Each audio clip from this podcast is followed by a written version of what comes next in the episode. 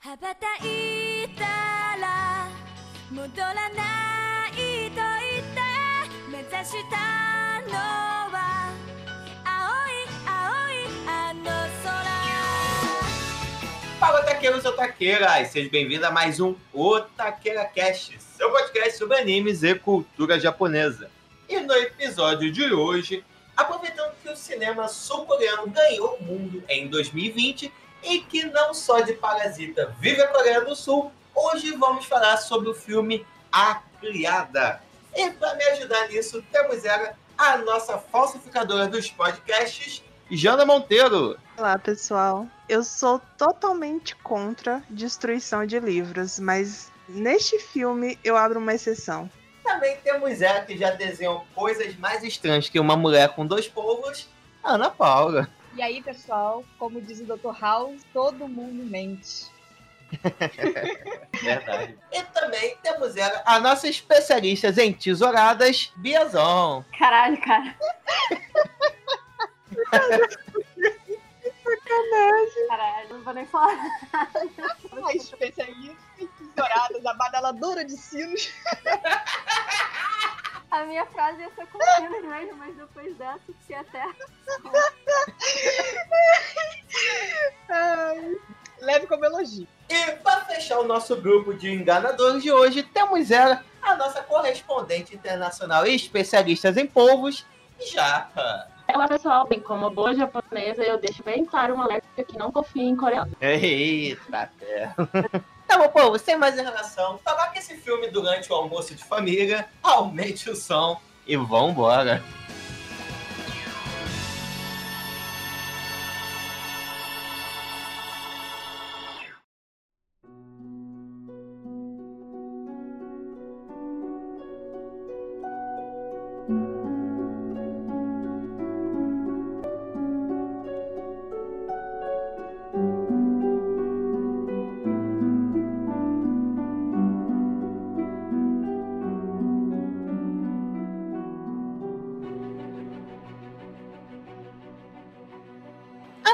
Começar a falar desse filme A Criada e todas as diferentes sensações que esse filme nos causa, né? Ao longo das suas mais de duas horas e meia. E é, ainda por cima, no final, descobri que eu tava vendo a, versão estendida. Então, eu fui mais chocado. Mas, de qualquer forma, aqui no podcast, nós ainda não tivemos a chance de falar que Parasite foi o grande ganhador de 2000 2020, né? Eu não sei vocês, mas eu tava assistindo o Oscar na- sem muitas esperanças, querendo que o Parasite, o Parasita ganhasse, né? Mas eu fui vendo a premiação, eu fui deitar e tal, aí começou a ver que ganhou de filme internacional, mas já era esperado. Aí do nada apareceu quem ganhou de melhor roteiro original e já deu aquele opa, será que vai? E quando saiu a premiação, a notificação que ele ganhou como melhor diretor, eu falei, não, eu tenho que ver esse momento, a história sendo escrita no cinema. E, cara, eu fiquei muito, muito, muito, muito, muito feliz mesmo com a premiação de melhor filme também, né? Ganhou uma, algumas das principais premiações do dia, né? E eu queria discutir com vocês o seguinte: vocês acham que com Parasite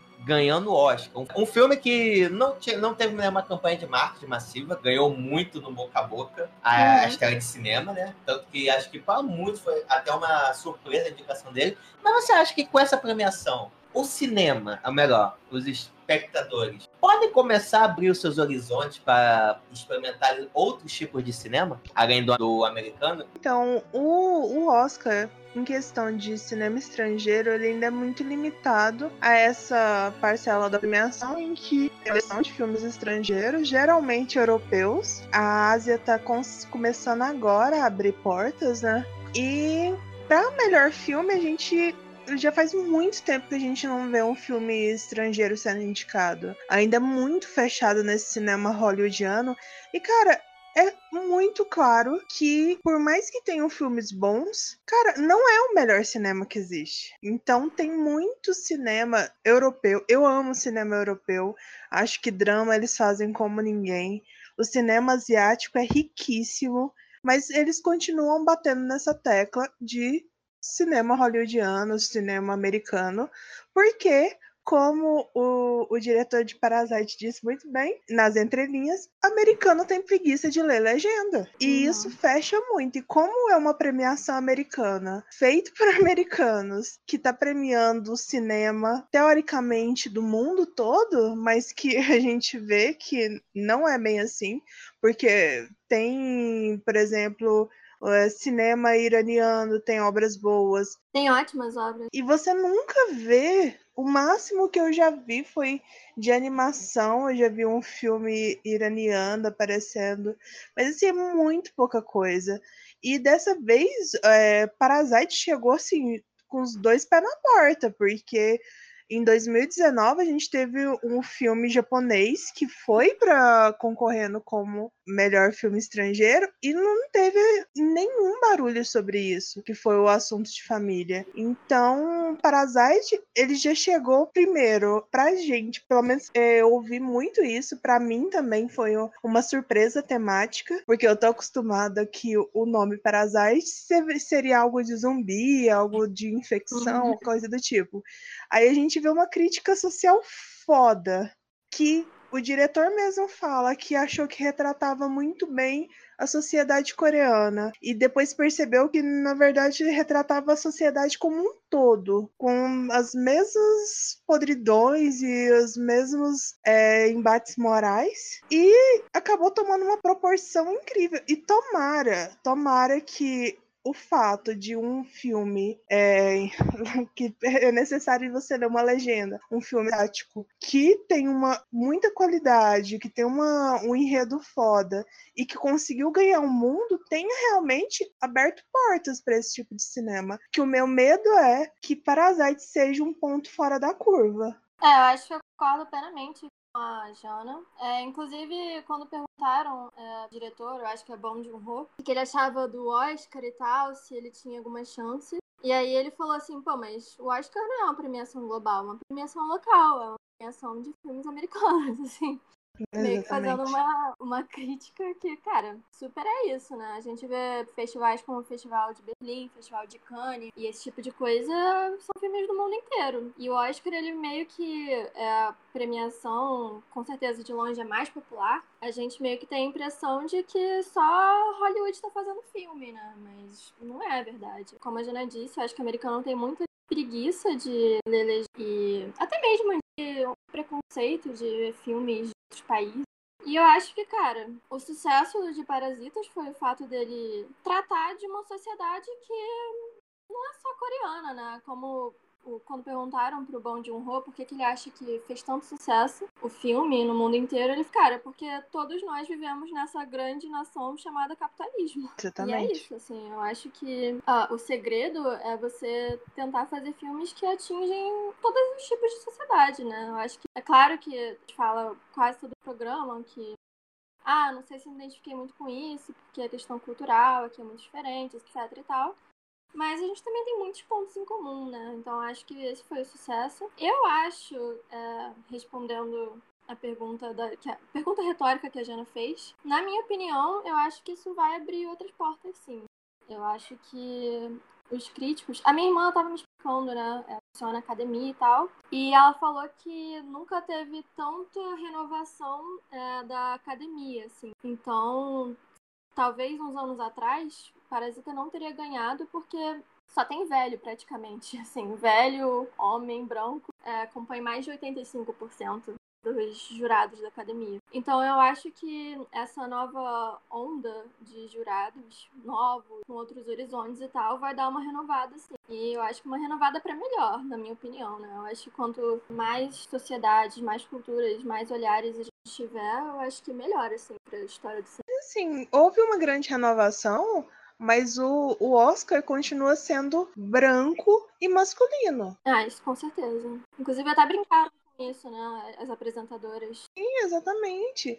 E assim, se eles não conseguem mudar nem algo que está dentro da sociedade deles, que é o fato de mulheres fazerem cinema de muita qualidade Uhum. e negros e pessoas de outras etnias, eles estão lá fazendo cinema de muita qualidade, são atores, atrizes maravilhosos. E mesmo assim, eles continuam focando nos mesmos brancos, homens. E, cara, se eles não conseguem mudar isso, vai ser muito é, difícil eles mudarem, conseguirem quebrar essa barreira linguística. Porque, Uhum. querendo ou não, o americano é preguiçoso. E eu sou preconceituosa com o americano. Eu também.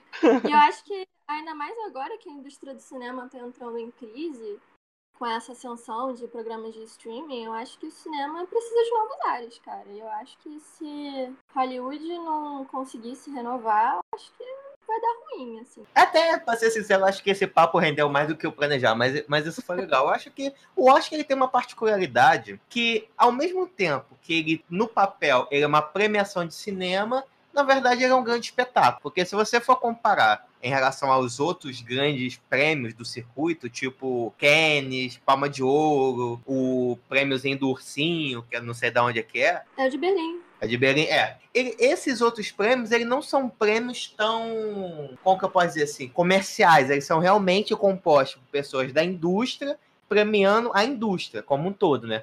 Tanto que diversos filmes que o Oscar não, que você não vê no Oscar ou não recebem premiações, normalmente acabam recebendo algum tipo de prêmio nesses outros, desse circuito internacional. E o próprio Oscar ele é composto por prêmios técnicos e por prêmios meio que gerais, vamos botar assim. Algumas premiações são apenas pessoas técnicas, tanto que em edições você vê ah, algumas premiações fazendo total sentido e outros prêmios não fazendo o menor sentido, porque são públicos totalmente diversos e é uma cacetada de gente também para votar, gente. Não Uhum. é um conselho pequeno de pessoas, é muita gente, muita, muita, muita gente mesmo. E até o que eu tava ouvindo em relação a isso é, é tipo assim, muitas vezes o cara que vota ele não viu o filme, porque pro cara ser lembrado, para ir por simplesmente ser indicado ao Oscar, tem que rolar uma campanha de marketing gigantesca para tu receber. Então é, é muito complicado e ao mesmo tempo eles têm que tentar medir isso, tentar toda essa premiação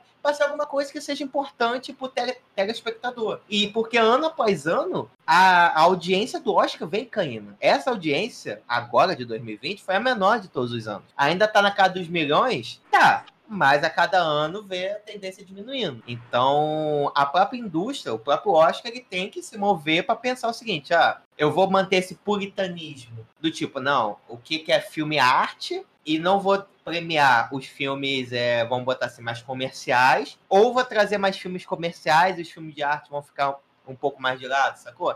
Então, eu acho que é uma coisa extremamente complicada essa relação, pelo formato que o Oscar vem. Mas, em relação à pergunta que eu fiz dessa abertura, eu, eu tô com a Bia, eu me sinto esperançoso, no geral. Não apenas do Oscar em si, mas eu acho que pro mercado americano começar a consumir mais coisas. Porque, querendo ou não, o que manda é o mercado. Se você teve um filme para Parasita, que é um orçamento baixo em relação ao que Hollywood está acostumado, fez um puta sucesso, ganhou premiação Caramba 4, a indústria do cinema de lá vai começar a olhar pra galera sul-coreana, ou talvez até asiática como um todo, e vai tentar trazer essa galera. Se eles vão ter a liberdade criativa de fazer as obras do jeito que eles querem, criticando o que eles querem, ou vão ter que dar uma pausterizada, né? Por causa que o produtor ficar em cima. Aí eu acho que só mesmo com o tempo pra gente descobrir isso. Mas eu sou esperançoso que mais, cada vez mais coisas asiáticas começarão a ser consumidas pelo americano. E isso acaba esbarrando também nos próprios animes que a gente tanto discute e fala aqui.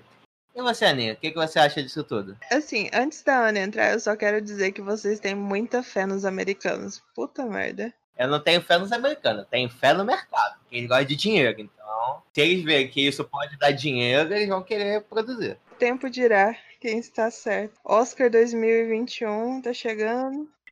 Mas assim, Ana, você acha que o, o cinema, a indústria de cinema americana tá de braços abertos pro, pro cinema oriental? Cara, eu tenho esperança que sim, mas meu coraçãozinho diz que não. É, tamo junto. Toca aqui, Ana. Por quê, cara? Olha só.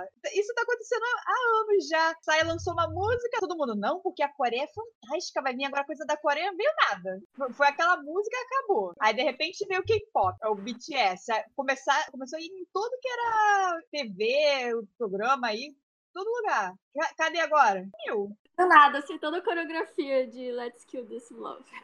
Não, Isso é só, só pra quem já gosta, mas não pegou exatamente, entendeu? Quem gosta continua gostando. Agora, a mesma coisa eu sinto que vai ser esse filme. Todo mundo tá, caralho, é, é maravilhoso, que não sei o que lá, o cinema coreano. Com certeza daqui a pouco vai, é que nem coisa nova que a gente ganha, compra. Mas, nossa, que divertido! Semana seguinte está no campo já. Eu acho que vai ser a mesma coisa. Foi uma bagunça, mas em vez de continuar investindo tal para mostrar mais países e outros tipos de filmes de outros países e tal, eles vão, tá, já, já mostramos da cultura de vocês aí, vamos voltar pro que a gente já sabe aqui. Fazer melhor, é. é. Mas isso acontece com todo cinema que não é americano, porque você vê o Rebuliço, que foi quando saiu, o A Vida é Bela ganhou o Oscar, e o de melhor filme estrangeiro, e depois ninguém queria saber mais cinema europeu, Aí, uh, em 2019, foi Roma ganhando o Oscar de melhor filme. Todo mundo falando de Roma, que filme maravilhoso, que tinha que ter concorrido, é, que tinha que ter ganhado o Oscar de melhor filme. Agora ninguém mais fala sobre cinema é, mexicano, né? E agora é todo mundo falando de Paradise e daqui a pouco ninguém tá falando mais de cinema sul-coreano. Porque depois de Paradise você não viu mais nada. Mas eu acho que tudo bem, pode ser que não seja coreano, pode ser que não seja mexicano, mas eu acho que o próprio fato de não ser americano, ser tipo outro olhar, assim, eu acho que já me dá algum tipo de esperança. Mas esperança é aquela coisa, né? É uma merda. A coisa que você pode ter na vida é esperança. É a última que morre e a paciência é sempre a primeira, né? e a nossa correspondente internacional, o que, que acha disso é complicado. Primeiro que assim, eu acho que a maioria do cinema de fora que chegou pra cá, nesse sentido oriental, era muito cômico. Por exemplo, veio aqueles dos, aquele filme do zumbi, que foi coreano também, né? Que ninguém entendeu direito o que, que era aquilo, mas era legal porque era um zumbi. Teve uns filmes também do japonês que eu vi que chegou aqui, tipo, bem pouco, que também não, é, não contava uma história, assim, apesar que existe realmente filmes muito bons quando eu tava lá. Eu vi filmes muito bons que são ótimos para fazer um bom drama com um final que você não espera. E a gente não vê esse tipo de conteúdo chegando aqui. É, eu não sei se talvez a indústria lá em si seja mais fechada, saber se não fazem tanta questão de, ah, não, vamos colocar isso no mundo inteiro, vamos fazer dublagem, vamos, sabe, investir nisso, ou, ou porque realmente não se importa, sabe? Ah, aqui, ok, legal, uma culturazinha ou outra e pronto. Não é algo realmente que as pessoas se interessam. Em relação ao Oscar, eu acho que é um grande prêmio comercializado. A gente vai pegar aqui, ó, que foi baixa produção, vamos pegar é, filmes que contam algo diferente, algo que a gente não está acostumado, que a maioria dos filmes que concorreram ao Oscar não é nada, digamos, comercial. As pessoas estão acostumadas, que gostam de ver, que vai no cinema ver, né? Geralmente a gente nem conhece a maioria dos filmes. Mas eu, eu acho que eles querem desafiar, olha, isso aqui ganhou o Oscar, vamos começar a produzir coisas diferentes ou coisas, sabe? Uhum mudar um pouco aqui, aquilo que, que tá vindo como um padrão. Só que só aparece no Oscar, fica ali um dia, uhul, uma semana todo mundo vê os filmes e pronto, acabou. As pessoas não querem sair do comum, já que a grande indústria é os Estados Unidos, eles não querem sair do conforto deles. Então, isso, como, como dizer, esperar de americano é esperar demais, né? Mas aí tentando. Eu acho que até mesmo pra nossa realidade, pegando um pouco assim a questão dos animes, a minha análise que eu faço um pouco como especialista em porra nenhuma. Que não, não. Durante um bom tempo, coisas nerds, quadrinhos e games nunca foram populares. Sempre era uma coisa de nicho. Até a Marvel chegar, pegar um personagem que era meio esquecido, que era o, o Homem de Ferro, fazer um filme que, bum, virou cool. Você vê pessoas que vão botar assim, não, te, não tem essa cultura de comprar quadrinhos, que tiveram essa cultura de comprar quadrinhos, de acompanhar as histórias, mas você vê a galera que acompanhou ao longo dos 10 anos andando com camiseta do Thanos, andando com Capitão América, Homem-Aranha, o Caramba 4. Eu acho, particularmente, que isso ainda não aconteceu com os animes. Eu acho que é, as, algumas das principais obras, adaptações que foram feitas pelo cinema americano, não popularizaram. Uma, porque os filmes são ruins pra cacete, em sua maioria. Então isso é foda, né? E até mesmo o que são legaisinhos não acabam não trazendo o retorno esperado. O último exemplo que eu dou agora é o Ghost in the Shell. É legalzinho, é, é legalzinho do tipo, ah, é legal de ver, mas se você pegar toda a profundidade que a obra original tem, o Caramba 4, passa longe. Porém, visualmente, é bonito pra cacete. Se você viu a animação e vai ver o filme, você reconhece 300 milhões de cenas. Mas é o tipo daquele filme que gastou 200 milhões, mas que talvez só tenha feito seus 400 e 500. O que pro estúdio não é rentável do tipo, ah, vou fazer uma nova continuação, vou fazer uma continuação daqui. Sacou? Eu acho que ainda tá faltando muito para que de fato outras culturas consigam abraçar e abrir portas. É uma boa adaptação feita para americano. Isso é triste, mas infelizmente conseguir mente é um pouco de verdade. Eu acho muito difícil algo feito do Japão, até como a Japa falou, o mercado japonês de cinema ele é muito fechado, ele faz as coisas para si. Aí às vezes que vaza o mercado estrangeiro. Um exemplo disso foi o filme do Boku no Hero, o Two Heroes, que até chegou a vir aqui. Passou em curta, curtíssima duração nos cinemas, teve dublagem, Guilherme Briggs participou, vários outros influenciadores também participaram. Mas tirando esse, o último filme de anime que foi pro cinema foi Dragon Ball. É o que sempre faz isso. O único que consegue chegar e pegar a sala no cinema do Brasil é Dragon Ball pela história e pela força da marca. Mas todos os outros grandes, tipo Naruto. Pikachu também. Pokémon. É, Pokémon, mas, porra. Mas aí o que tá? O Detetive Pikachu foi legal. É legalzinho, é divertidinho. Mas é isso, gente. Eu acho que, particularmente, eu me sinto esperançoso. Eu realmente acho que para os próximos anos. Dizer que, ah, 2020, caraca, vai pipocar filme oriental, vão ter filme iraniano, filme tailandês, do Camboja no cinema, no Oscar. Eu só acho que, assim, pra pipocar filmes de outros países, você vai ter que também ter um investimento maior do governo desse país. Porque indústria americana, indústria que são retroalimentadas, a própria indústria gera lucro suficiente e tal para pagar os filmes serem feitos, isso é uma exceção, né? A indústria cinematográfica, ela é subsidiada pelo governo. Então, eu acho que os governos também precisam mudar um pouco a mentalidade deles e promover a indústria nacional, seja essa hegemonia que a gente tem de cinema. A Coreia do Sul ela é uma da indústria que está crescendo pra cacete porque o governo investe pesado nisso. E eu acho que, por exemplo, o Brasil, cara, a gente tem cineastas. Acho que é isso. Tem que mudar a mentalidade. É, gente, essa, essa discussão foi boa, rendeu mais do que eu, mais do que eu esperava, mas eu curti. mas só pra gente poder fechar antes da gente partir pro filme. Já, você tem esperançosa ou não que veremos umas coisas diferentonas por aí? Olha, eu tenho esperança, mas não é pelo Oscar, e sim pelas pelo Netflix e afins. Porque ali a gente realmente vê vários filmes de lugares diferentes, estilos diferentes, que eles estão investindo e que é uma rede de streaming que tá todo mundo vendo, né? Todo mundo tem contato. Então a minha esperança é nisso. Jana, e você?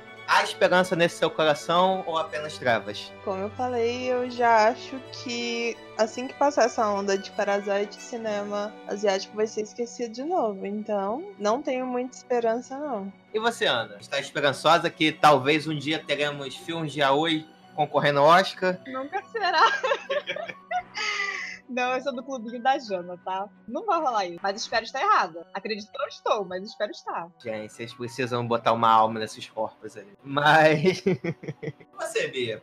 Como é que é? Por enquanto, pra cá tá 2x1. Um. Olha, eu acho que depende, talvez, menos da que os Estados Unidos vai querer veicular, mais da qualidade do que for feita, né? Então acho, eu acho que a chance de explodir pro mundo nem Parasites acho provável. Então acho que a ver. Só iremos descobrir isso realmente com o tempo. Mas, de qualquer jeito. Bom, galerinha, para você que está nos ouvindo agora, fica aqui o aviso. Esse é o único bloco sem spoilers. A partir daqui é full spoiler. Então, meu povo, vambora. embora.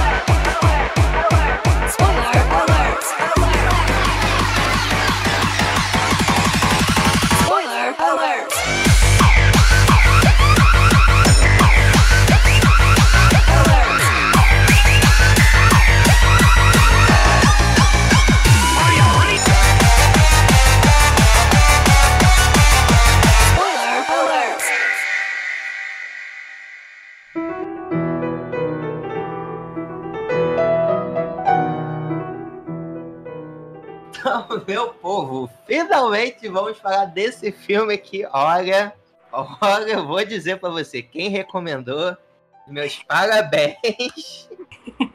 Foi uma recomendação bem peculiar.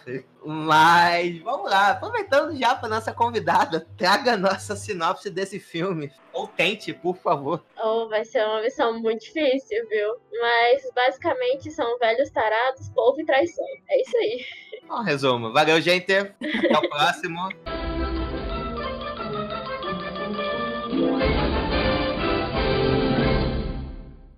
Acabou mesmo? Já podemos ir? Eu, não eu tô em choque ainda, sabe? Porque é assim, você espera uma coisa e acontece outra, e acontece outra, e de repente você chega no final, meu Deus, sabe? São três, são três fases, né, do filme, são três partes do filme. E realmente, assim, em contexto de variação de clímax, ele é muito bom.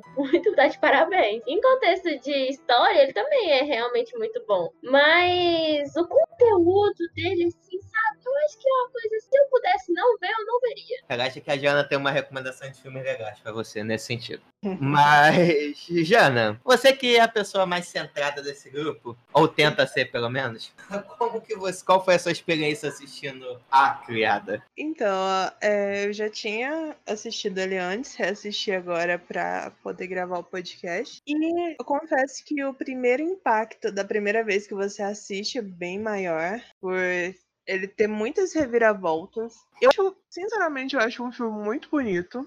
É, esteticamente, ele é muito bonito. Ele retrata uma tradição meio peculiar. Não sei se é algo que realmente aconte acontecia e tal no, no Japão. Queira Deus que não. É, mistura um pouco de é, Japão com Coreia, né, nesse filme. Cara, vou dizer a verdade, eu gosto muito desse filme. Eu acho ele realmente muito bom. Tanto a história, porque além das partes bizarras, é, tem muito. A história é muito interessante. Que você pega a história central do filme, é uma garota que tá sendo aprisionada, é um, praticamente uma escrava sexual do tio, e que vai ser obrigada a casar com aquele velho tarado. E ela, juntamente com um falsário, eles armam um plano e no primeiro momento, juntamente com esse falsário, eles armam um plano para conseguir a liberdade dela e ela acaba se apaixonando por uma outra pessoa e com elas começam a criar um, um plano paralelo para conseguir a total liberdade dela. Porque de qualquer forma ela ficaria presa àquele falsário, né? Então eles criam um plano paralelo para conseguir ficar. Ela ficar totalmente livre. E é muito interessante a forma que é construído, porque você vê a mesma história contada de três formas diferentes, de três pontos de vista, revelando coisas diferentes. Então você termina o primeiro bloco chocado, Aí você se choca ainda mais no segundo. E no terceiro você fica, puta que pariu, o que que tá acontecendo? E eu achei muito bem construído tudo. Porque a partir do momento que você vai tendo mais informações, você vai percebendo coisas que você não tinha percebido no bloco anterior. E que faz sentido. Então, sinceramente, é um filme que eu realmente gosto muito. Indicaria para esse podcast? Não. Bati o pé falando pra gente escolher outro filme? Com certeza. Mas, assim, pro meu gosto pessoal e como filme em si, eu acho muito bem trabalhado, um enredo muito bom, a fotografia linda e um filme que merece ser assistido porque realmente é muito bom. Se você for maior de 18 anos, por favor. Ah, mas você assistiu também com a sua, com a sua vozinha de mais de 90 anos. Essa daí você tem que segurar na mão e assistir juntinho também. Um ponto que ela falou que eu achei muito legal é, como eu tinha dito, a questão da história, sabe? Quanto eles retratam a questão da Coreia em relação ao Japão. A inferioridade que os coreanos tinham em relação aos japoneses, ou essas coisas em geral, sabe? Eu achei muito interessante isso, que não é uma coisa, como o filme coreano, não é algo que eles retratam geralmente. Porque hoje a Coreia é um polo, né? Não, eles não querem ser inferiores. E, e no filme eles retratam isso muito bem. Sim, até uma curiosidade, de fato, o Japão, durante várias vezes, historicamente, invadiu a Coreia em vários momentos. Muitos coreanos existe a sensação de revanchismo por todo o passado, que o Japão é lindo e maravilhoso, mas como todo país também tem a sua história negra que ele tenta jogar para debaixo do tapete. Mas, enfim, daí deixa um outro podcast histórico. Bia, a dica, hein? Mas é, ao mesmo tempo você vê também é, coreanos enaltecendo de uma forma assim gritante o, o Japão, né?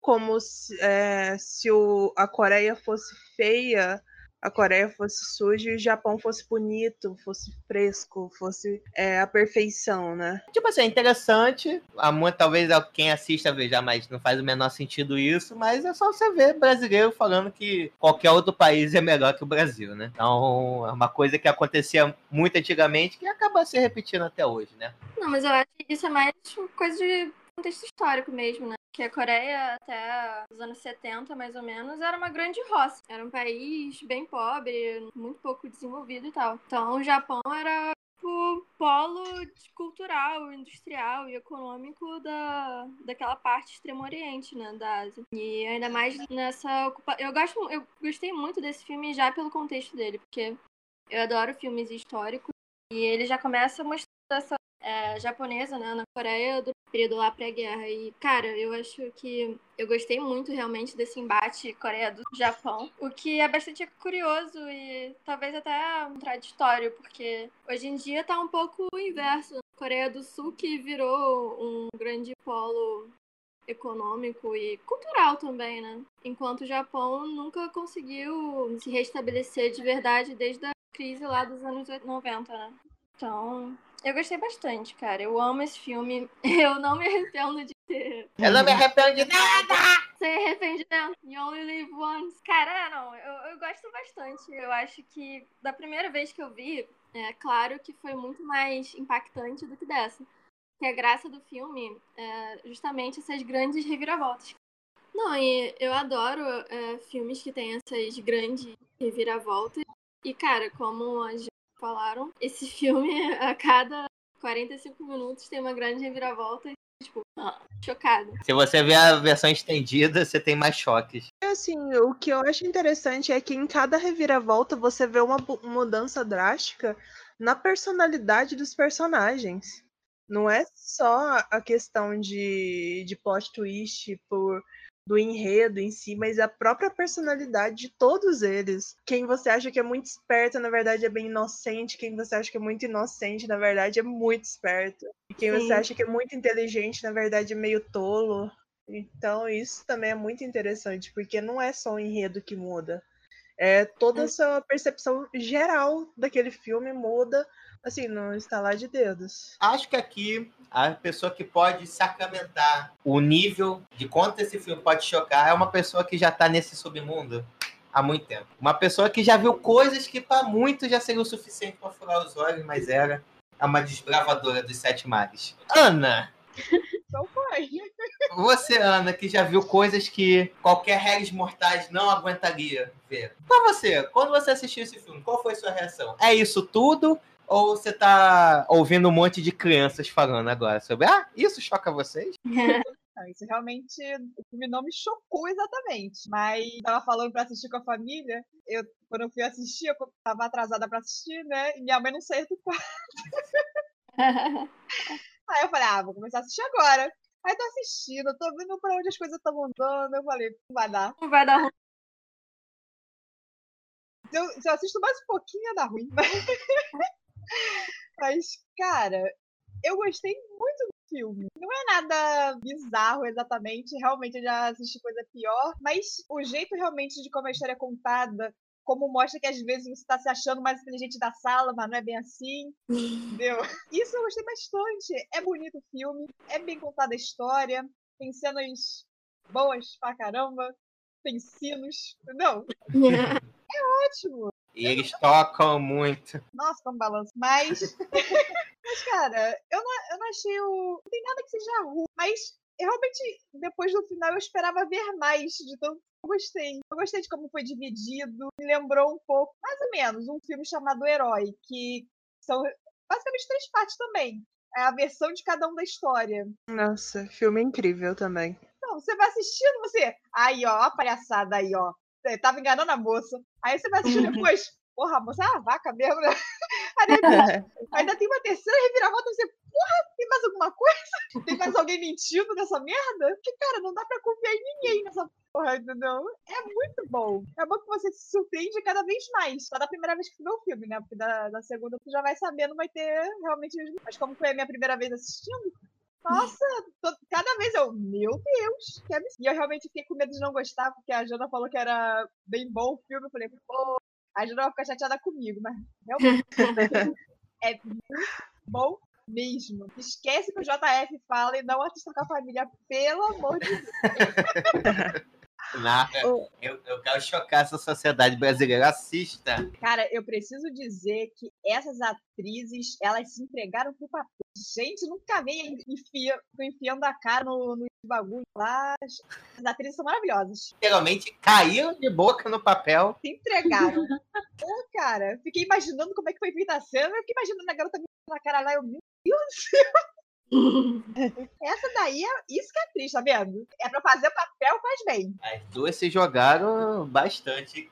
Tipo assim, aproveitando também, chegou o meu momento de dizer que, cara, eu tava assistindo o filme, tava legal o filme. Só que tinha umas coisas muito bizarras, do tipo aquele tio com a língua preta, do tipo, porra, ele não. Ele, ele bebe a tinta e passa a caneta na língua pra poder continuar escrevendo, né? De tão preto que era. Porra, é um cara bizarro, meu, destoava tanto da parada. Aí, tipo assim, eu tava, porra, pra onde esse filme vai levar? Aí teve o primeiro plot, eu falei, caralho, como assim? Aí vai pro segundo, você vai entendendo, você fala, Puta que pariu, que filha da puta. eu não sei o que, fala, ai, no final, ai, que lindo, cara. Que bom que aconteceu isso. Esse filme é muito louco, cara. Eu, eu tive um misto de emoções, sério. Eu, eu fui do, do, do choque a muitas coisas em mim começaram a mover. Foi, opa, o que que tá acontecendo no meu corpo? Como assim? Que isso? No momento eu não, não posso me levantar pra pegar nada. Tá difícil aqui. Desculpa a gente dos detalhes, Júlio. Mas eu confesso que eu achei que ia ser mais chocante no final, quando vi o cara preso, vidro com o povo do lado, eu, ah, vai ter as coisas estranhas nesse filme. Teve, aí. É, perdeu um pouquinho da graça no final, mas Saindo um pouco do Tô, Tô em Choque, é, eu acho que o filme ele aborda coisas diferentes do nosso cotidiano, mas que a gente não pode deixar de pensar que essas coisas existem, né? E talvez até muito pior, e que talvez realmente tenha existido desse jeito, dessa forma. Na época, porque cada pessoa com seu fetiche, né? Mas questão, tipo, realmente a mulher, a tia dela lá no começo, a tia dela era uma pessoa super feliz. Você olhava, não, ela vai salvar tudo, né? E o quão louca, ela realmente ficou louca, que ela olhava assim, tem uma cena que ela olha pro nada, que ela tá do lado dele, e que parece que ela tá viajando. Eu não faço ideia o que ele fez com ela no porão, mas realmente é assustador. Então, filme questão, se você for falar também sobre crítica, né? Crítica até social, ou crítica que seja, ele é, ele é muito interessante. Eu acho que qualquer mulher na mesma situação dela ficaria louca. Porque no- além da pressão psicológica, da- das ameaças e tudo mais, é, ela era uma boneca sexual que mexe, né? Que ela Uhum. era obrigada a, a fazer o, o trabalho de leitura do jeito que ele queria, que era toda uma performance, não era só ler, né? Tem um jeito, a pausa certa, a entonação certa. E depois ainda tem que ser, sei lá, sodomizada pelo boneco. Ah, é muito bizarro. Cara, mas eu acho que o grande ponto alto do filme é justamente que as mulheres elas tinham um papel dado a elas dessa submissão. Só que eu acho que dessa segunda vez é, vendo, eu acho que eles deram uma pesada nas cenas de sexo. Que parecia em determinado momento que era pra puro deleite dos, sei lá, das pessoas que estavam assistindo homens Obrigada, Bia. uma parada meio que eu senti também com o azul é cor mais quente, sabe? Exatamente, eu pensei exatamente a mesma coisa. A primeira vez que eu assisti, desta vez, é exatamente isso. Eu acho que tem um lado bom dessas mulheres poderosas, personalidades muito fortes, mas ao mesmo tempo tem essa fetichização surreal, assim. E não sei. Então, e assim, no primeiro bloco do, do filme, eles é, só fizeram a cena de sexo mais. É, o início e depois ficou no imaginário, né? Não foi um- uma coisa tão explícita. Aí depois foi pro caralho, né?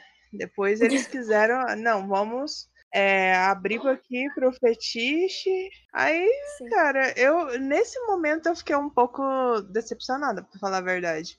Que eu achei Uhum. que eles iam ir mais pro imaginário mesmo. Então, deixar subentendido o que estava acontecendo, mas não. Aí eles resolveram que tinha que ser explícito. Porque o tema sexual desse filme é muito pesado. E assim, é, por mais que não seja jogado na nossa cara, você o tempo todo tá sabendo que o que tá acontecendo ali é muito errado. É muito pesado, é um, um- uma vertente sexual muito suja. Porque, pra começar, não é consensual, né? A menina não queria estar ali. Não, e era realmente uma menina, era uma criança, né? É. E uma, uma criança que foi treinada desde os 5 anos de idade pra estar naquele, naquela posição. Então é muito errado. Não é explícito. Então você sabe o que tá acontecendo, eles falam o tempo todo, é, mostram livros, mostram pergaminhos, então você tá sabendo o que tá acontecendo lá, mas aí não é explícito. Mas aí na hora de fetichi- fetichizar aquela mesma menina, eles vão e fazem. Eu acho que nisso, eu acho que é a única crítica que eu teria pra esse filme, sabe? Que quiseram agradar o público de uma maneira 50, é, de uma maneira o a- azul a cor mais quente. Só Sim, faltou é. ter cena de sexo de 10 minutos totalmente desnecessária. Bom, se contar as duas cenas que teve, acho que até passa um pouquinho, né? As três, né? E sei lá, eu fiquei pensando, pô, se fosse um casal heterossexual, eles teriam. teria sido tão explícito assim, saca? Eu acho que. Não. Porque assim, é até em azul a cor mais quente tem um, um- uma cena de sexo hétero que é super rapidinha. Sim, gente. E depois a- as atrizes de Azul a Cor Mais Quente depois até falaram que elas se sentiam meio que, sei lá, se incomodadas, elas não sabiam mais por que, que elas estavam gravando e gravando aquilo. Tipo, Ah, eu sei os filmes coreanos que mostram mais cenas de é, casal hétero que é bem pesado também. Entendeu? É aquele negócio, core... asiáticos não costumam botar esse tipo de cena, mas quando coloca, é pra colocar mesmo. Mas não costuma ser tão explícito, sabe? Tem muitas. Tem alguns é, filmes e doramas e tal que tem realmente cenas de sexo. Até eu acho que eu já falei pra vocês de um lá que é moralmente errado. É moralmente complicado, que é da mulher de 35 com o menino de 15. Tem muita cena de sexo. caralho. Mas assim, não, não costuma ser tão explícito, sabe? Vou passar uns nomes pra vocês depois. É, pode passar. Nesse ponto, eu não sei o quanto eu consigo opinar, porque eu acabei assistindo a versão estendida. Então, eu não consigo, eu não vi o quanto o diretor, no corte final, realmente dedicou a isso, né? A estendida. Porém, é, eu acho que a cena final é que acabou me incomodando um pouquinho.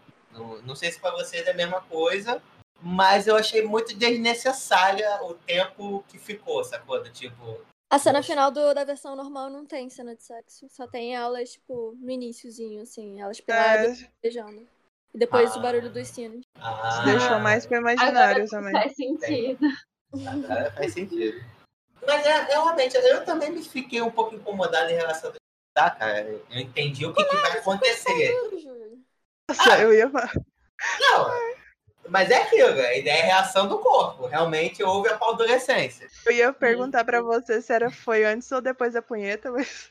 Não, não, daí não. Não- Daí não. Mas, mas eu fiquei incomodado realmente. Cara, tá, eu sei o que aconteceu, os sinos tocando, beleza.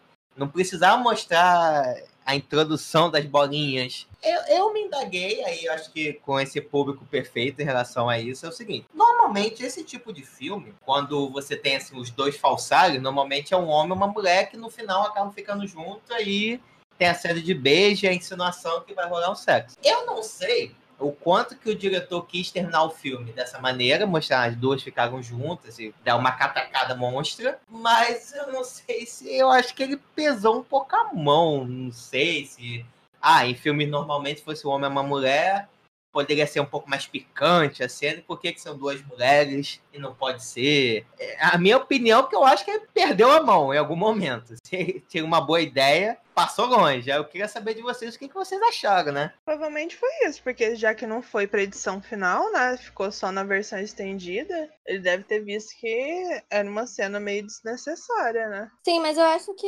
realmente ele acabou pesando a mão e acho que acabou tirando. Não sei, eu acho que é a força um pouco dos personagens, saca? Porque as mulheres, elas. Enfim, a- a- é toda uma questão delas se livrarem dos homens, dos filhos da puta na vida delas, saca? Só que, não sei, eu acho que esse Então, fetiche todo. A cena de sexo em vez. si é importante para o filme. Sim, Porque foi nesse momento que mostrou que a, a Hideko não era aquela menina extremamente inocente, porque a Suki é, falava que ela era como uma criança, que ela não tinha essa maldade, então que é, ai, que ela era muito inocente, que ela não saberia caso o cara tocasse ela, ela não saberia nem o que o cara tava fazendo. Então, foi um momento que quebra essa inocência dela. Tipo, a, a Suki foi ensinar ela e acabou recebendo aula, né? Então, essa cena foi extremamente importante para o para você entender o segundo bloco, que na verdade ela fazia um personagem para Suki, então que ela não tinha essa inocência toda. Só que aí vai pro exagero. Mas essa primeira, eu acho que ela me incomodou. O que me incomodou foi a segunda, saca? Que é a verdade a É. mesma cena, só que da outra perspectiva. Então, mas assim, é, faz sentido porque na primeira não não mostra tanto a Hideko assumindo o controle. Que até a Suki fala ah, que parece que você já conhece isso, né? É, de onde você aprendeu essas coisas. É, então, até essa segunda ainda faz um pouco de sentido. Só que aí você vê a- fazendo sentido, aí você pensa, não, mas tá bom. Ou, tá bom. Pra que que tá continuando? Tá bom, já foi, já deu pra entender. Não, então vai a merda, continua. Vai, filho. Vai, filho. Joga. Já quer pra ver, vai. Bota, bota. Pega o povo também, vai. Bota também, vai. Vai, tudo. Aí eu que sou estranha, né? Aí é- Não, esse foi o Júlio na hora da paldurecência, falando, "Não, bota tudo. Vai, vai. vai. Vai, Ó, vem também. o tio também, vem o, o povo. Joga tinta. Já vem, traz o boneco. Pra frota! Boa! Entra o time do Tijuca de basquete! Vai, vai de você já. Com essa cena. Te incomodou? Como é que foi você assistindo essa briga, essas tesouradas que rolaram? É, como eu disse, eu, eu achei um pouco desnecessário, né? Assim, chega um momento que você deu pra entender que a, a, a inocente lá sabia mais do que a criada. Sim, daquele momento que deu pra entender, já não precisava mais, sabe?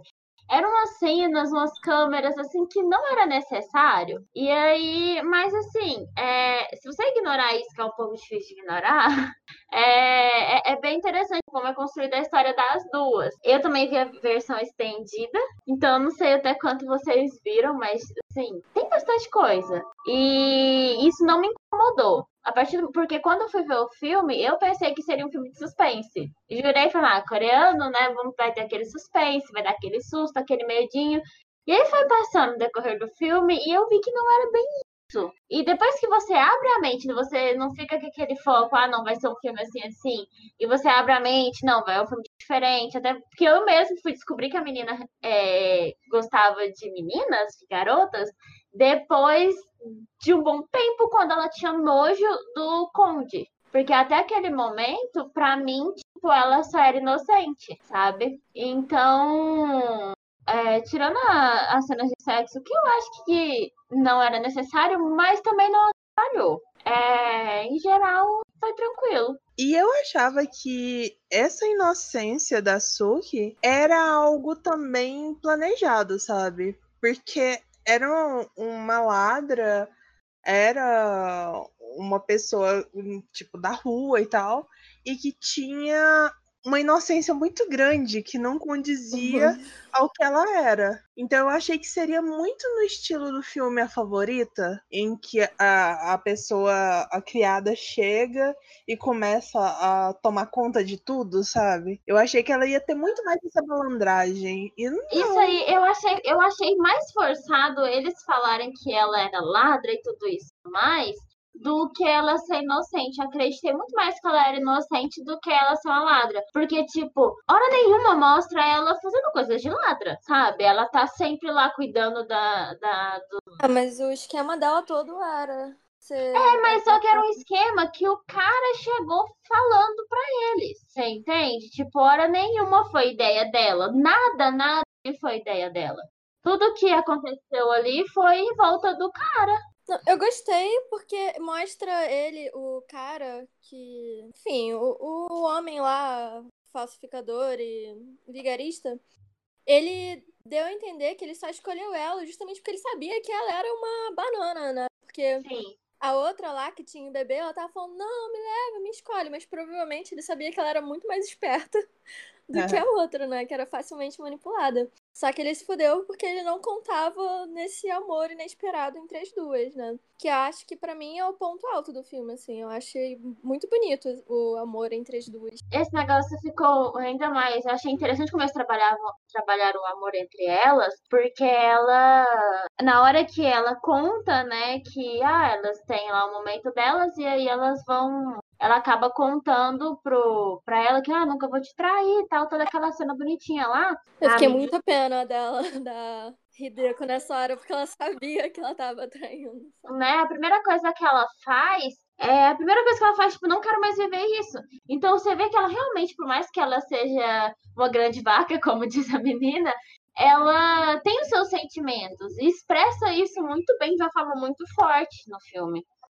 Sim, pois é, né? Porque ela também se fudeu. Ela não esperava que ela fosse amar a, Sim. a pessoa que ela botaria no, espi- no hospício no lugar dela. Também ela tava mo- sendo movida pelo desespero, né? Porque ela tá vivendo aquele inferno.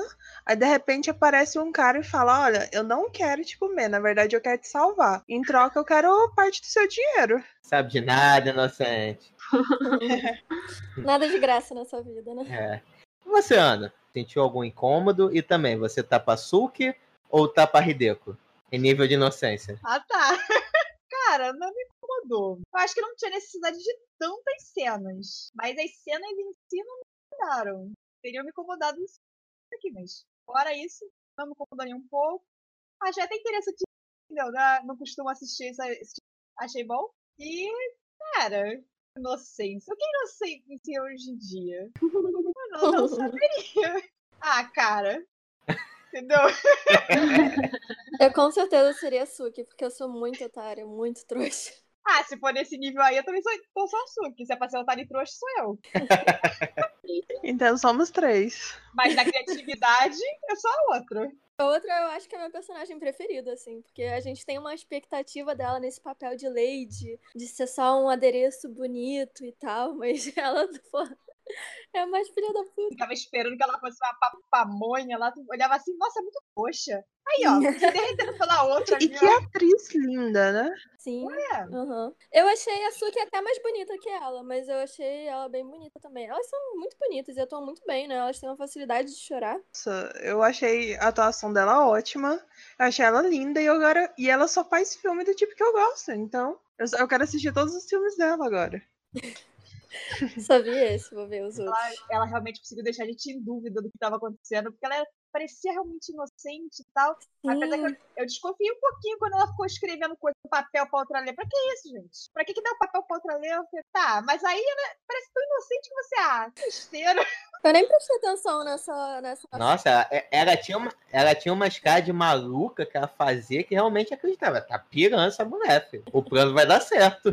Não, é quando quebra a nossa expectativa, assim, a gente vê que, nossa, foi muito foda, sério. Da primeira vez que eu, eu vi esse filme, eu fiquei tipo, "Ah, mentira!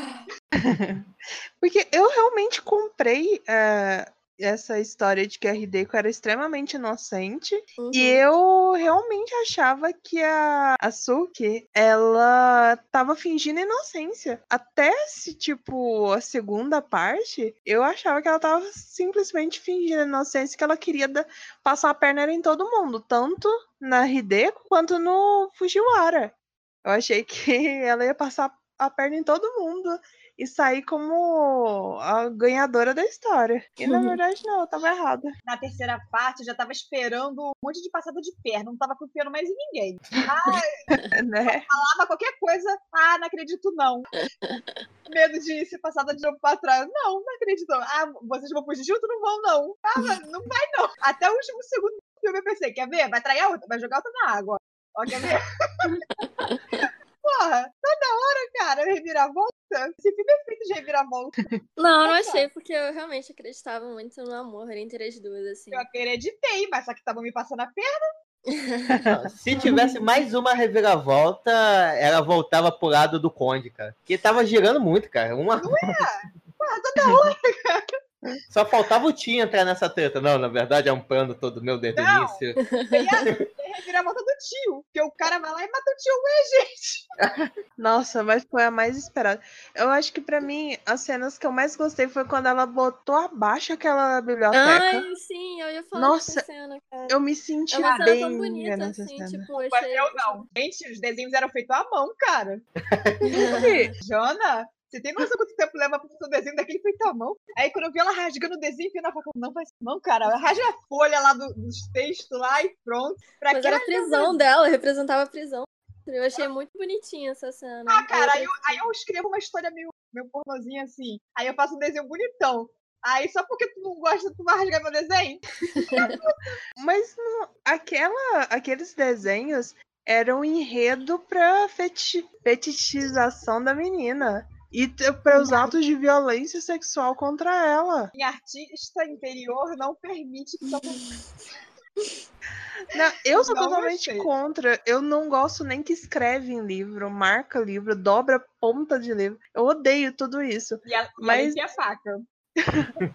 Mas aquele momento foi. E assim, é, a cena é muito bonita, porque enquanto ela tá louca, a Suki tá lá louca, rasgando e, É. e jogando tudo na água, e jogando tinta e fazendo um auê, a Hideko ela vai andando, assim, petrificada. Vai andando do lado dela e olhando assustada. Gente, essa atriz ela é muito boa. Porque Sim. nossa, o desamparo dela naquele momento, tipo, como ela não tá acreditando que ela tá sendo salva. Sim, é, ela achou que ela nunca fosse fugir daquilo, né? Então, Sim, cara, achei muito foda. Eu tava esperando ela, vai, minha filha, rasga um livrinho, vai, filho. Não, ela Fala alguma também- coisa, para ficar olhando, vai. No Ela final, também- do, no final ela joga tinta, né? mas aquilo lá é, é muito sagrado pra ela, porque o tio dela Sim. fez ela acreditar nisso. Então ela, eu, eu realmente achei que ela não ia rasgar, porque ela tem medo daquilo lá, é, é muito valioso. Vale mais que ela aquilo lá, né, pro tio dela. É, com certeza. Então aquele olhar assustado dela e ela só meio que ajudando, tipo, mostrando onde que tá a água, jogando tinta, esse tipo de coisa. Gente, foi muito maravilhosa essa cena. Sim, eu achei uma declaração linda da Suki pra ela e eu achei super empoderadora, assim, pra ela, quando ela começa a jogar tinta e tal. Achei- A É, cara, cena muito foi foda. Eu acho melhor- maravilhosa. A cena foi maravilhosa, eu super entendo. Mas eu teria teria levado os desenhos. Foram muito bem feitos, falou. Não, mas é mesmo. Aqueles pergaminhos deveriam ser valiosíssimos, né? Ah, agora já foi tudo por água abaixo, né? Eu fiquei imaginando o cara chegando e vendo tudo aquele negócio. É que nem você casa e ver que sua mãe deu os seus mangás pra uma criança pintar, tipo isso. Meu entendeu? Deus, não, que errado. Chega assim, você não sabe se você pula de um prédio, se você bate na criança. Ih, são muitas opções. Não, você faz como o tio fez. Você pega o cara, vai cortando o dedinho, corta o outro. Cara, mas o, o velho merecia muito mais do que só destruir É, a porra da livraria. Ele merecia. merecia ser torturado que nem o cara foi torturado. De- Devia ser o contrário a cena, mas não. Mano, já imaginou quantas pessoas não foram torturadas embaixo? É. Pois é. A tia dela, putz, a tia dela. Ela também foi, né? Mostra ela sendo escoteada na bunda. Não, gente, rapidinho, rapidinho. Anda, gente, vamos, vamos voltar um pouquinho. Uma coisa que eu não entendo. Mas que porra de grupo de BDSW aquele que aquele tio comandava, cara. Cara, que coisa bizarra, mano. Mas se você parar pra ver antes da internet, pornografia era aquilo. Era. Não, Realmente. mas, cara, não, mas aquela cena tava uma loucura, já não tava entendendo o que era realidade e o que não era, filho. Ela tava lá contando, ela tava tomando chicotada na bunda. Do nada ela continuava cantando, era outro cara tava tomando chicotada na bunda. O cara lá, acompanhando a mesma sensação que eu tive, teve que botar a cartola na- no colo. Aquela cena foi de verdade? Eu achei que foi só na Não, cabeça foi de dela. verdade. Foi de verdade. Acho que é todo um, um roteiro que tem. É como se fosse um sarau 18 mais. Então, tipo, você compra um livro é 18 mais. experiência. Tem o- uma tradição japonesa, eu acho que até a Yumi pode falar melhor, Tinha que, ser é japonês. das geishas, é, elas falarem, elas contarem histórias e durante os jantares é, de homens, as geishas ficarem falando sobre alguma coisa que elas têm conhecimento ou contando histórias para entreter eles enquanto eles estão na refeição. Eu sei que tem essa tradição. Não só na refeição, existe realmente, porque as mulheres, é, na época, né, até hoje no Japão também, tem a ideia de que elas estão existindo para agradar os homens. E aí, é, então, tipo, até o movimento de tudo que ela vai fazer é para agradar os homens. Então, a ideia dela tá ali para entreter. E como a gente tá falando realmente sociedade, que realmente gosta de pornografia e tudo isso mais, como ele mesmo retrata no final, é, ele usa, né, as mulheres da família dele para entretenimento daquilo que ele gosta. Então ela não, ele não tem respeito nenhum com ela, sabe? É realmente ele, as mulheres são feitas pra estar tá ali pra satisfazer ele, independente de quais sejam as vontades. E aí elas têm que estar perfeitas, elas têm que ser lindas, elas têm que fazer tudo certinho. Você vê que a, a roupa dela, a forma que a roupa dela tá ali na frente, o movimento que ela faz só de, de passar o livro, ela nem segura o livro, ela vai secar lá o suor, assim, tem um paninho todo dobradinho, bonitinho. Uhum. Então é realmente ali para agradar e para satisfazer todo mundo que tá ali. Isso era muito comum no Japão, né? Quando o Conde mesmo fala que o, o japonês, o coreano tem essas práticas, né? Ele fala que é algo, uma cultura, faz parte da cultura japonesa fazer isso. Até hoje em dia, né? Tipo, mulher não poder dobrar a perna, sentar com a perna dobrada, não tem que servir chá com as duas mãos. Tipo, todos esses gestos, né? São. E assim, aí ele tem esse gosto peculiar, né? E ele resolve montar um clubinho, né? Com outros cavalheiros. E você vê que são pessoas de elite. E ele também comercializa esses livros, esses pergaminhos. Então, ela também funciona como um- uma É um vitrine. produto, né? É, ela, ela tá apresentando aquele produto da forma mais chamativa possível para que um daqueles rapaz, daqueles senhores, eles se interessem pela obra e acabe comprando, né? Então, tanto é Uhum. que o, o, o Fujiwara tá lá por conta disso, porque o, o- aquele velho safado do tio dela, ele quer vender os livros, mas não quer ficar sem os livros. Então ele quer fazer uma falsificação desses livros para vender o falsificado e ficar guardadinho lá para ele o original. Nossa, não tinha como ficar mais filho da puta esse cara. Nossa, ele é escrotíssimo. E esse cara fez força pra ser filha da puta, hein, gente. Ele Porra. fez muita força. E, cara, e, e que leituras, né, cara? Pô, muito foda aquela leitura dela meio que se enforcando, assim, fingindo que tava enforcada. Cara, é muito muito performático. E depois ainda eles usam o enredo da história pra tirar uma moral em que é descontado do corpo dela. Tipo, eles batem nela, mostra o, a bunda dela lá toda marcada,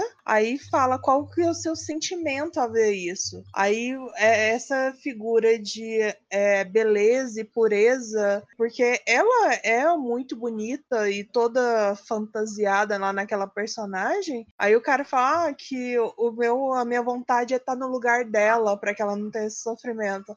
Aí ele fala, ah, então vem pro lugar dela e senta a, a peia nele. Levanta essa busampa branca aí e vai, filho. Mas eu acho que ele tava gostando, não tava, não? Certeza. Eu acho que em todo o contexto, sabe, acaba até gostando. É tipo. Não, deixa quieto. Ih, Ah! É tipo Nada, não. Pra você, desco- pra você descobrir essa história, torne-se padrinho do Taquera Cast. É, isso aí. Exclusivo fascinante. Conteúdo exclusivo É experiência, é experiência pessoal? Não, não, não.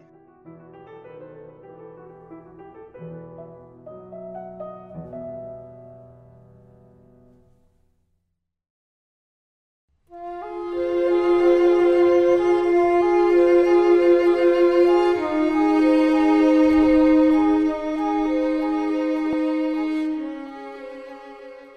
pô, já estamos nos caminhando pro fim de mais um Otaquera Cast, mas antes disso, eu gostaria de saber as considerações finais sobre esse filme que, rapaz, esse filme é... é interessante, é uma experiência boa. Que isso, Júlio? Você tá. O, o Júlio tá emocionado.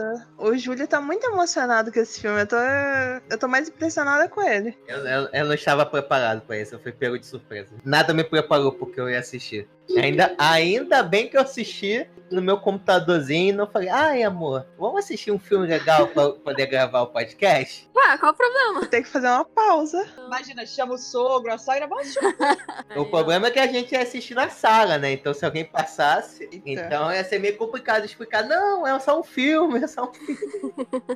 É filme de putaria. Só faltou ter o logo embaixo as brasileirinhas, só isso. Mas então até explicar foi melhor eu ter assistido sozinho. Mas enfim, galera, quero saber de vocês quais são essas considerações sobre esse filme. Começando com ela, a pessoa que indicou esse filme pra gente, Bia. O que, que você achou de A Criada? Cara, é, pra mim, esse é um dos meus filmes preferidos. É, eu acho que ele tá até empatado no meu conceito com Parasitas, assim. Porque os dois são muito inesperados, mas esse, assim, tem três reviravoltas, né? E eu acho que é uma trama muito inteligente. Eu acho que a gente tá numa onda de falar de coisas inteligentes, né? Semana passada, Death Note. Agora, esse filme. Um podcast de Eu- elite. Eu acho, porra, cara, as pessoas, os roteiristas mereciam pelo menos ser indicados ao Oscar, assim. Eu acho que foi uma falha não terem sido. Eu gosto muito da, dessa reviravolta, não só na trama, mas na reviravolta delas se apaixonarem, assim. Eu acho muito, eu achei muito bonito o amor entre elas duas. Muito bonita aquela cena que a gente já falou, né, dela rasgando os livros. E eu gosto, gostei muito da, dessa mensagem delas, da, delas botando, chutando a bunda dos caras e criando um plano sozinhas pra conseguir a liberdade delas. E tudo que o- os outros dois homens queriam, né? O cara queria fortuna, se fudeu, não ficou com a fortuna. O velho louco tarato que queria a sobrinha não ficou com ela. Então, tipo, cara, elas ficaram com tudo e ainda se amando, batendo os sinos lá dela. Então, cara, sei lá, só amores por esse filme. É, eu recomendo pra quem tiver com mais de 18 anos, por favor, a gente não quer processo. Mas, é, putz, adoro esse filme, adoro demais. E é isso. Eu acho que só que, vendo essa segunda vez, eu percebi que não precisava tanto dessa fetichização toda em cima, enfim, de sexo lésbico, né? Que já é uma parada bem fetichizada pela sociedade. Mas, fora isso, cara, só elogio. E agora, nossa convidada Japa, quero saber de você o que, que você achou de A Criada e se depois desse filme você continuará comendo Lula e polvo. Suspeito, suspeito. Então, é um filme muito bom, como eu disse, eu não veria de novo. É, a história dele é muito bem feita, to- tudo que ele traz questão, hum, questão histórica, né, em relação ao Japão e à Coreia. A relação das meninas também é algo de se admirar. Mas eu, para mim, recomendar ele pra alguém, eu acho que tinha que conhecer muito bem a pessoa, ver que ela também não vai ter muito preconceito com isso que ela vai conseguir ver até o final. Porque se você não ver até o final, o filme não faz sentido nenhum. Mas, assim, como eu disse, não veria de novo. Um filme que, que eu fui com uma expectativa e ele quebrou total minha expectativa. E isso é muito bom pra um filme, né? Por mais que seja um filme muito grande. E basicamente isso. Entendi, te quebrou tanto, você ficou em posição fetal, do tipo, meu Deus, o que eu acabei de ver? Não, eu vi ele de madrugada, eu fiquei tipo, meu Deus. Realmente. Show! E você, Ana Paula, o que, que achaste de A Criada? Tá pegado em falar meu nome inteiro hoje. Não tô entendendo. Eu fiz alguma coisa errada? Não, É, Frederico. Júlio. César. mamãe querida. Mas gostei muito do filme. Adoro esses filmes que tem essa pegada mais inteligente, uma coisa inesperada, que você acha que vai acontecer uma parada e te dá uma banda três vezes, é maravilhoso. Quase nenhum filme faz isso. Eu só não sei realmente pra que eu indicaria também, cara. É, é, é meio complicado. Mas para pessoas que gostam de filme inteligente e tal, eu acho que, que dá para recomendar, sabe? Não é uma coisa. As cenas de sexo. Geralmente tem em vários filmes, só não dá pra assistir com ninguém do lado. Com ninguém. É, tipo, Cara, eu vi no cinema, foi meio desconfortável. nem consigo imaginar. Um monte de pessoas no cinema assistindo juntas uma cena daquela. Não consigo. É tipo uma olhando pra outra. Meu Deus. Assistir isso no IMAX. Porra, deve ser legal, hein? Ou então nenhuma pessoa olhando pro lado. Todo mundo focou na tela, tipo, não vou olhar pro lado. Nada está acontecendo. Tudo normal. normal. Mas, cara, é que eu assisto tanta coisa. Sei lá, eu acho que eu sou tão aberta às coisas que nada disso pra mim é estranho. Eu acho que pra qualquer outra pessoa que não seja da minha família, eu indicaria, entendeu? Exatamente, exato. Então, qualquer pessoa, se o filme é bom, ele te prende.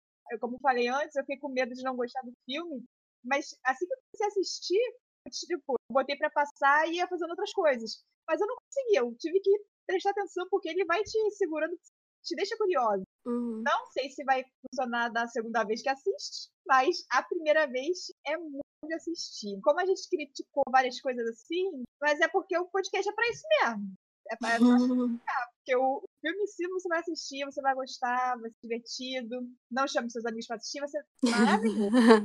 Ou, dependendo das intenções, chame. É verdade. Então, como o JF mesmo diz, disse aí, ó, ele ficou bem animado. Pessoal Netflix. E aí, gato, bora ver o Netflix. mas é maravilhoso. É, mas seja aberto a vários tipos de filmes que você pode assistir um filme desse, entendeu? Sem ser preconceituoso, ou preconceituosa, porque tem garota que também não gosta de ver esse tipo de coisa. Mas seja aberto e aproveita que o filme é bom para um caramba. E agora, Lady Jana Monteiro. E você que bateu tanto o pé para que não falássemos dessa obra aqui, o que que você achou tanto da gente falando sobre desse filme? Então, gente, é, eu baixei realmente o pé pra a gente não gravar sobre esse filme.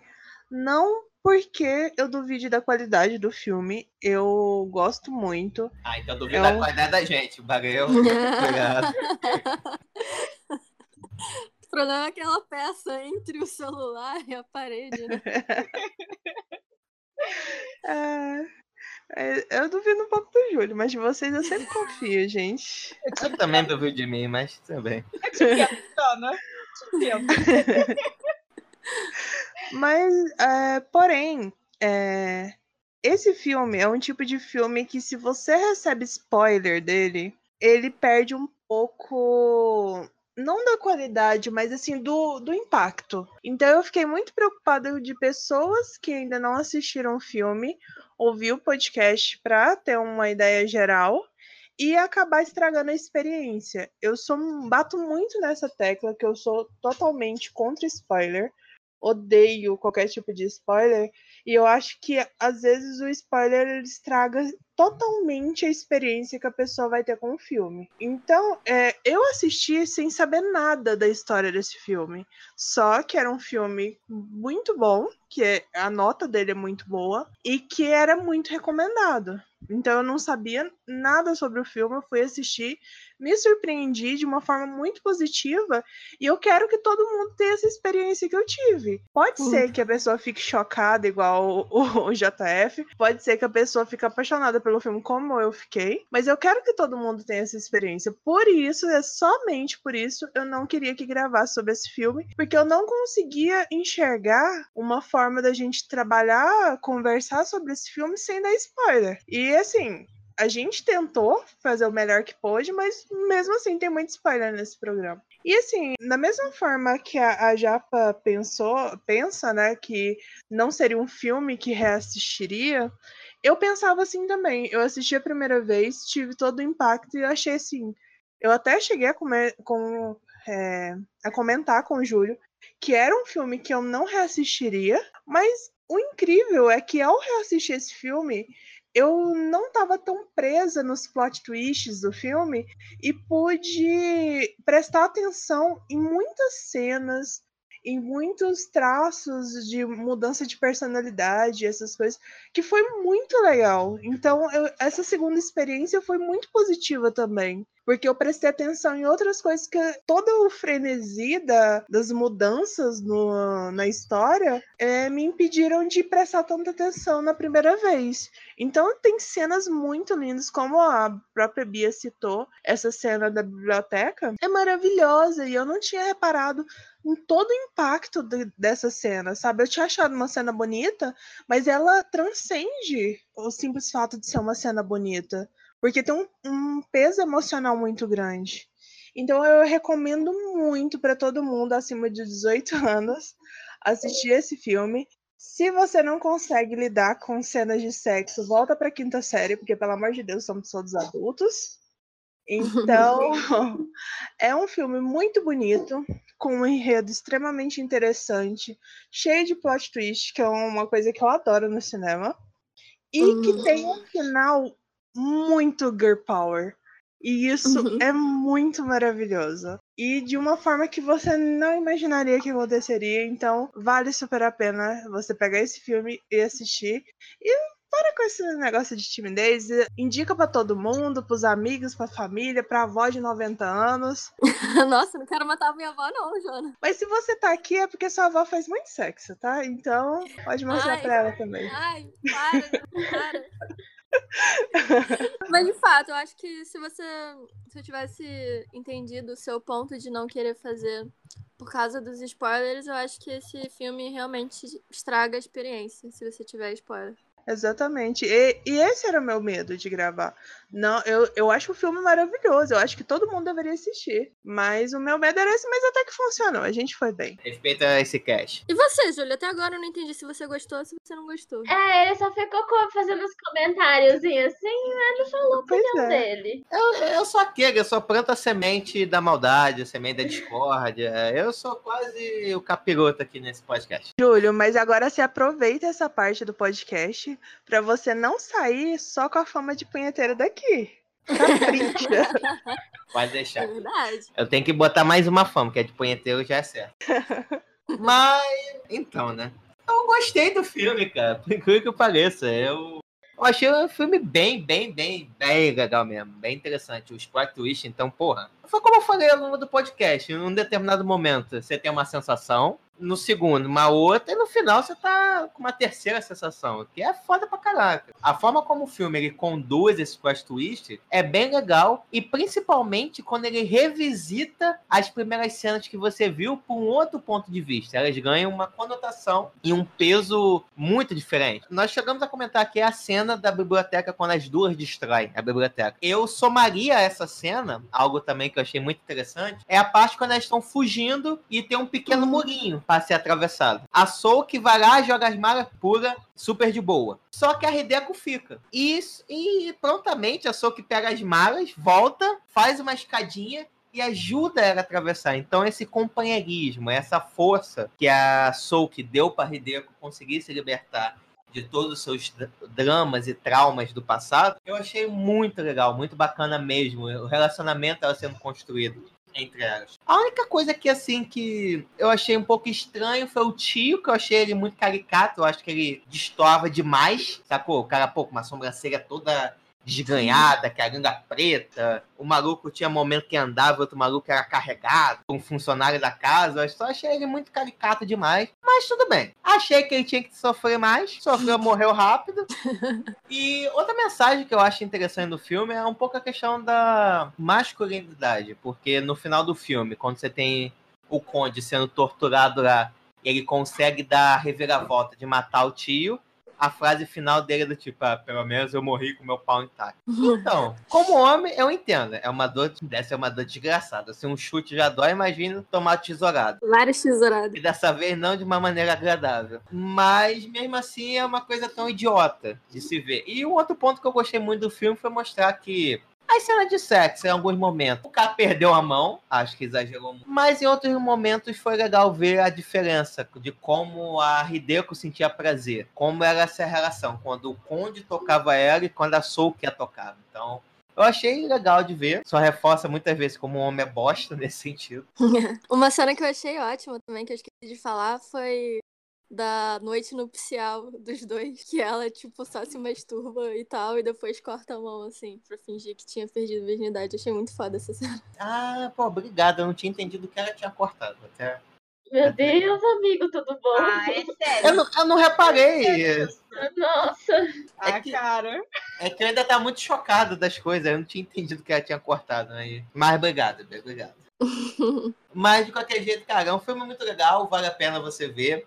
Eu recomendo que você, se um dia sua família perguntar, cara, o que, que você assiste no seu quarto escondido? Bota esse filme. É uma ótima, uma ótima pedida para eles terem uma noção do que você assiste.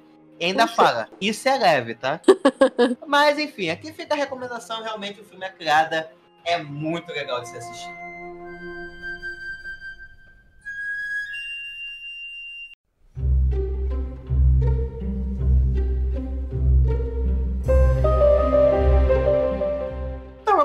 Muito obrigado por ter ficado com a gente até o final de mais um Otaquera Cast. E se você gostou desse episódio, gostou desse filme, tem outras recomendações de filme sul-coreano que poderíamos também fazer uma análise sobre, é só mandar um e-mail pra gente através do otaqueracast.gmail.com ou mandar uma mensagem pra gente lá no nosso Instagram, no arroba. Também não deixe de curtir a nossa página no Facebook. Muito obrigado pela sua atenção. Até o próximo episódio. Valeu, fui!